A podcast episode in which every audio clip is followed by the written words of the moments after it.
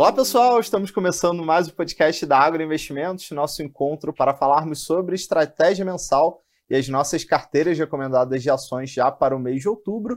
Eu sou Ricardo França, quem me acompanha nesse bate-papo é o Renato Chanes. Como vai, Renato? Tudo bem, Ricardo? E eu não sei para quem está nos ouvindo, mas esse mês passou voando de novo e tem tanta coisa aqui para comentar. Vamos tentar ser sucinto aqui para trazer as novidades do mês. Exatamente, Renato. E olhando aqui do ponto de vista de bolsa, mais um período de performance fraca para os ativos, tanto no Brasil como no exterior.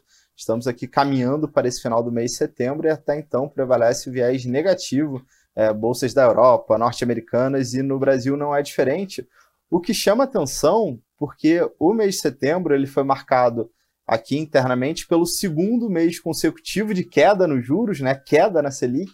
Já estamos com uma taxa básica em 12,75% e ao mesmo tempo foi o segundo mês de queda da bolsa. De certo modo, esse movimento é até surpreendente, né? Porque quando a gente fala de queda de juros, a gente pensa que é um cenário mais favorável para que as empresas consigam reduzir o custo de dívidas, o que naturalmente apoia o crescimento dos lucros, além de estimular o aumento da demanda e reduzir a taxa de desconto dos valuations, o que no fim do dia né, acaba causando ou, ou, deveria levar né, a uma busca por ativos de risco, e foi o que não aconteceu nessas últimas semanas. Renato, o que está por trás desse movimento de maior cautela dos mercados, não só no Brasil, como também no exterior?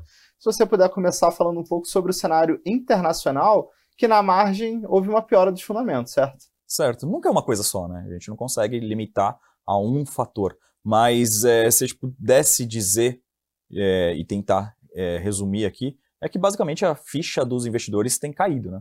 É, a percepção de que o juro americano iria parar de, de subir e logo cair, aparentemente está indo por terra, é, terra abaixo. Né? Ninguém está muito mais comprando essa tese. Inclusive o próprio o FONC, né, que é o, o, o Comitê de Política Monetária do Fed, deixou bem claro que os juros por lá não subiram nesta reunião de setembro, mas que a maior parte dos dirigentes vê sim os juros terminais acima do nível atual. Em outras palavras, deve subir mais 0,25 pontos percentuais na próxima reunião.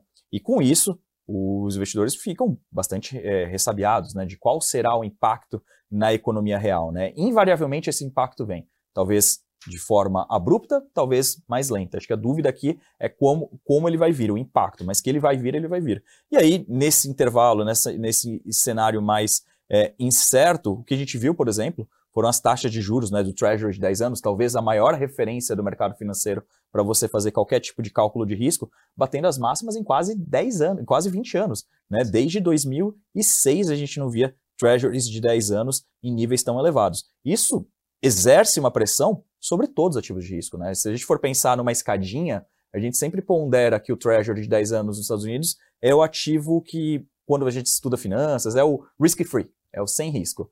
Tudo advém daquilo. Tudo é um somatório em relação àquilo. Quando o ativo livre de risco bate a máxima, você vai exigir maiores prêmios para renda fixa americana, para renda variável americana, para renda fixa brasileira, para renda variável brasileira. Então, foi essa confluência de fatores, né, de Fed indicando que juros permanecerão mais altos por mais tempo, com uma Europa claramente entrando num, num processo de recessão econômica e na China sinais dúbios, ora aquela percepção de agora vai, e ora aquela percepção de não é bem assim, isso tem deixado os mercados cautelosa, cautelosamente é, mundo afora. Exatamente, Renato. E até queria voltar aqui na questão dos juros americanos, né, do comportamento dos treasuries, até tentando né, trazer um pouco é, de uma forma até mais simples para o nosso ouvinte.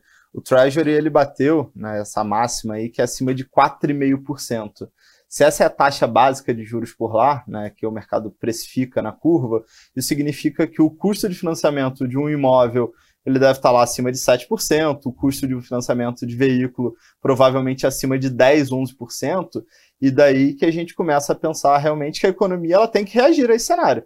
Né? E a reação, obviamente, é um esfriamento da demanda e, eventualmente, até um período né, de desaceleração mais forte, quem sabe uma recessão. Né? Exato, e assim, se a gente pode olhar o retrospecto como uma boa, um bom preditivo do que acontecer daqui para frente, né? e os Estados Unidos nos oferecem isso, né? você tem uma moeda forte por muitos anos, uma inflação controlada por muitos anos, você tem um, um, um, horizonte relevante para análise muito grande. Então, se a gente olha em retrospecto, né, as últimas sete vezes que o Fed chegou no pico de juros, e ele claramente não chegou no pico de juros ainda, houve uma recessão depois. Né? Então, é, o mercado começou a ponderar isso. Então, tudo tem feito que os mercados por lá fica, tivessem um, um, um, desempenho mais fraco. Né? A gente estava comentando é, anteriormente, como por exemplo, Nasdaq, S&P, tendo desempenhos muito, muito, muito for, for, fortes, mas negativamente. Né? Quando você fala de uma queda de 5%, 6% para um ativo brasileiro, está dentro da conta, né? mas quando você vê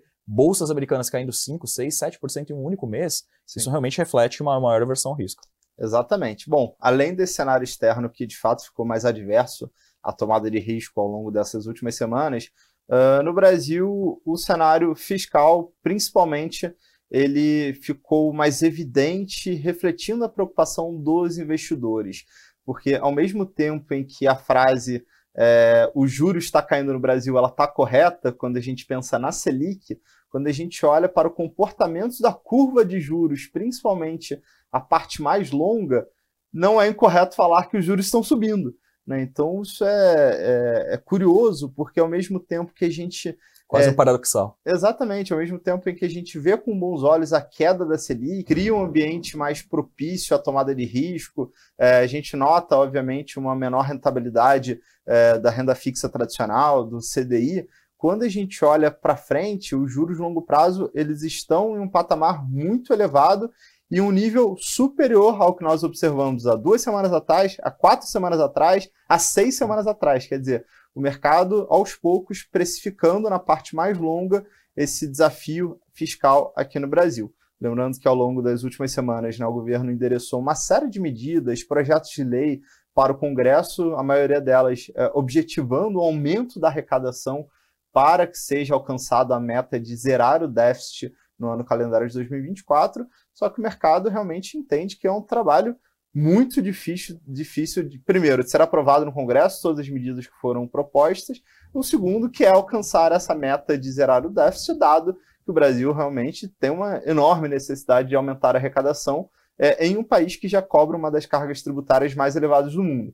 Né? Então, o mercado, aos poucos, cada vez mais é, colocando como é, menos provável o alcance dessa meta e, obviamente, exige mais prêmio de risco. Né? E toda essa explicação né, é, econômica, fundamental, ela tem um impacto técnico. Né? Nesse cenário que tem muita incerteza no exterior e muita incerteza local, isso limita muito o interesse, o apetite por compra. Quando a gente olha no, do, do ponto de vista técnico no nosso mercado, dois grandes players ainda estão de fora ou vendendo, né, que é o investidor estrangeiro e os fundos locais. Então, é, tem faltado fluxo para muitos papéis. Né? A gente teve, ao longo desse mês, vários dias nós vimos a bolsa ali com volumes muito pouco expressivos, perto de 15 bilhões, 17 bilhões de reais, que é bem abaixo da média do primeiro, do segundo trimestre do ano, sugerindo que está realmente faltando direcionadores para o nosso mercado no curto prazo, o que faz com que, sim, existam opções muito baratas para quem quiser fazer essa seleção nesse momento,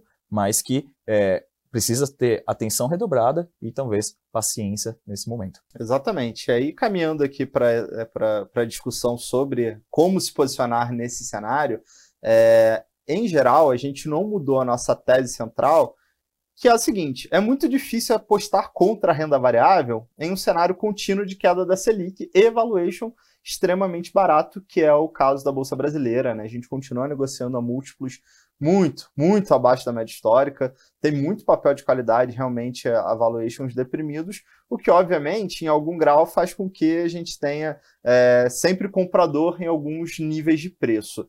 Só que, como o cenário ele está mais complexo no âmbito global, principalmente essa discussão relacionada a juros nos Estados Unidos, e aqui no Brasil uma grande incerteza fiscal, o que a gente tem sugerido é que o investidor ele faça algum tipo de calibragem nos portfólios, e aí é, é um momento em que a gente vai reforçar a necessidade de aprimorar a seletividade na escolha das ações e também na diversificação. É, ou seja, o cenário macro complexo, né? Ao mesmo tempo, a queda de juros deve fazer com que a gente ainda veja algum fluxo né, para a bolsa, mas principalmente para aquelas histórias assimétricas que você vê um valuation já muito barato, com um espaço para cair mais limitado, e, um, em um cenário de alta você vê muito upside para alguns papéis. A gente gosta daquelas histórias relacionadas à melhoria nos resultados eh, esperados, ou seja, empresas que foram privatizadas recentemente, como é o caso de uma Copel, ou a possibilidade de uma privatização mais à frente, como é o caso de uma Sabesp, e ao mesmo tempo em que, é, em geral, queda de juros sugere adicionar histórias de crescimento, como a gente tem um juro de longo prazo muito alto, também a gente tem que compor os portfólios com aquelas empresas de valor. Né, empresas que geram caixa, empresas que pagam bons dividendos, porque são, em geral, é, relativamente portos seguros nesses momentos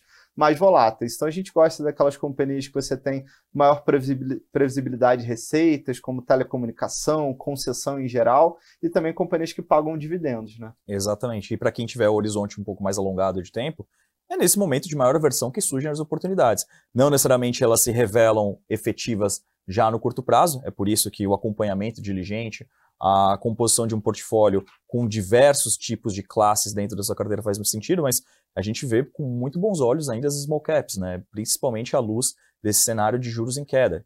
Historicamente falando, são empresas que têm menor acesso ao crédito, né? então quando o juro baixa, eles passam a ter, primeiro, crédito mais barato nos bancos, mas também mais acesso ao mercado de capitais. Então pode ajudar a aprimorar a estrutura de balanço, e geralmente são empresas muito menores, então podem ser consolidadoras do seu mercado, e o mercado uma economia fragilizada, eles podem ser sim compradores, são empresas que vão crescer. Então, comecem, a gente está começando a olhar aqui com bem mais carinho para as small caps, é, também, mas aqui é uma tese que exige um pouco mais de paciência do investidor. Exatamente. E aí a gente já caminhando para o final do nosso podcast, fazer um convite aos investidores que acessem o nosso relatório Estratégia Mensal com as carteiras recomendadas já para o mês de outubro. O relatório na íntegra está disponível no nosso site de conteúdo Agora Insights. Convido a todos também a participarem das nossas lives, inclusive né, a live do Estratégia Mensal que está disponível no nosso YouTube. Te agradeço, Renato. Ficamos por aqui. Um grande abraço e um excelente mês de outubro. Obrigado e até o próximo mês, pessoal.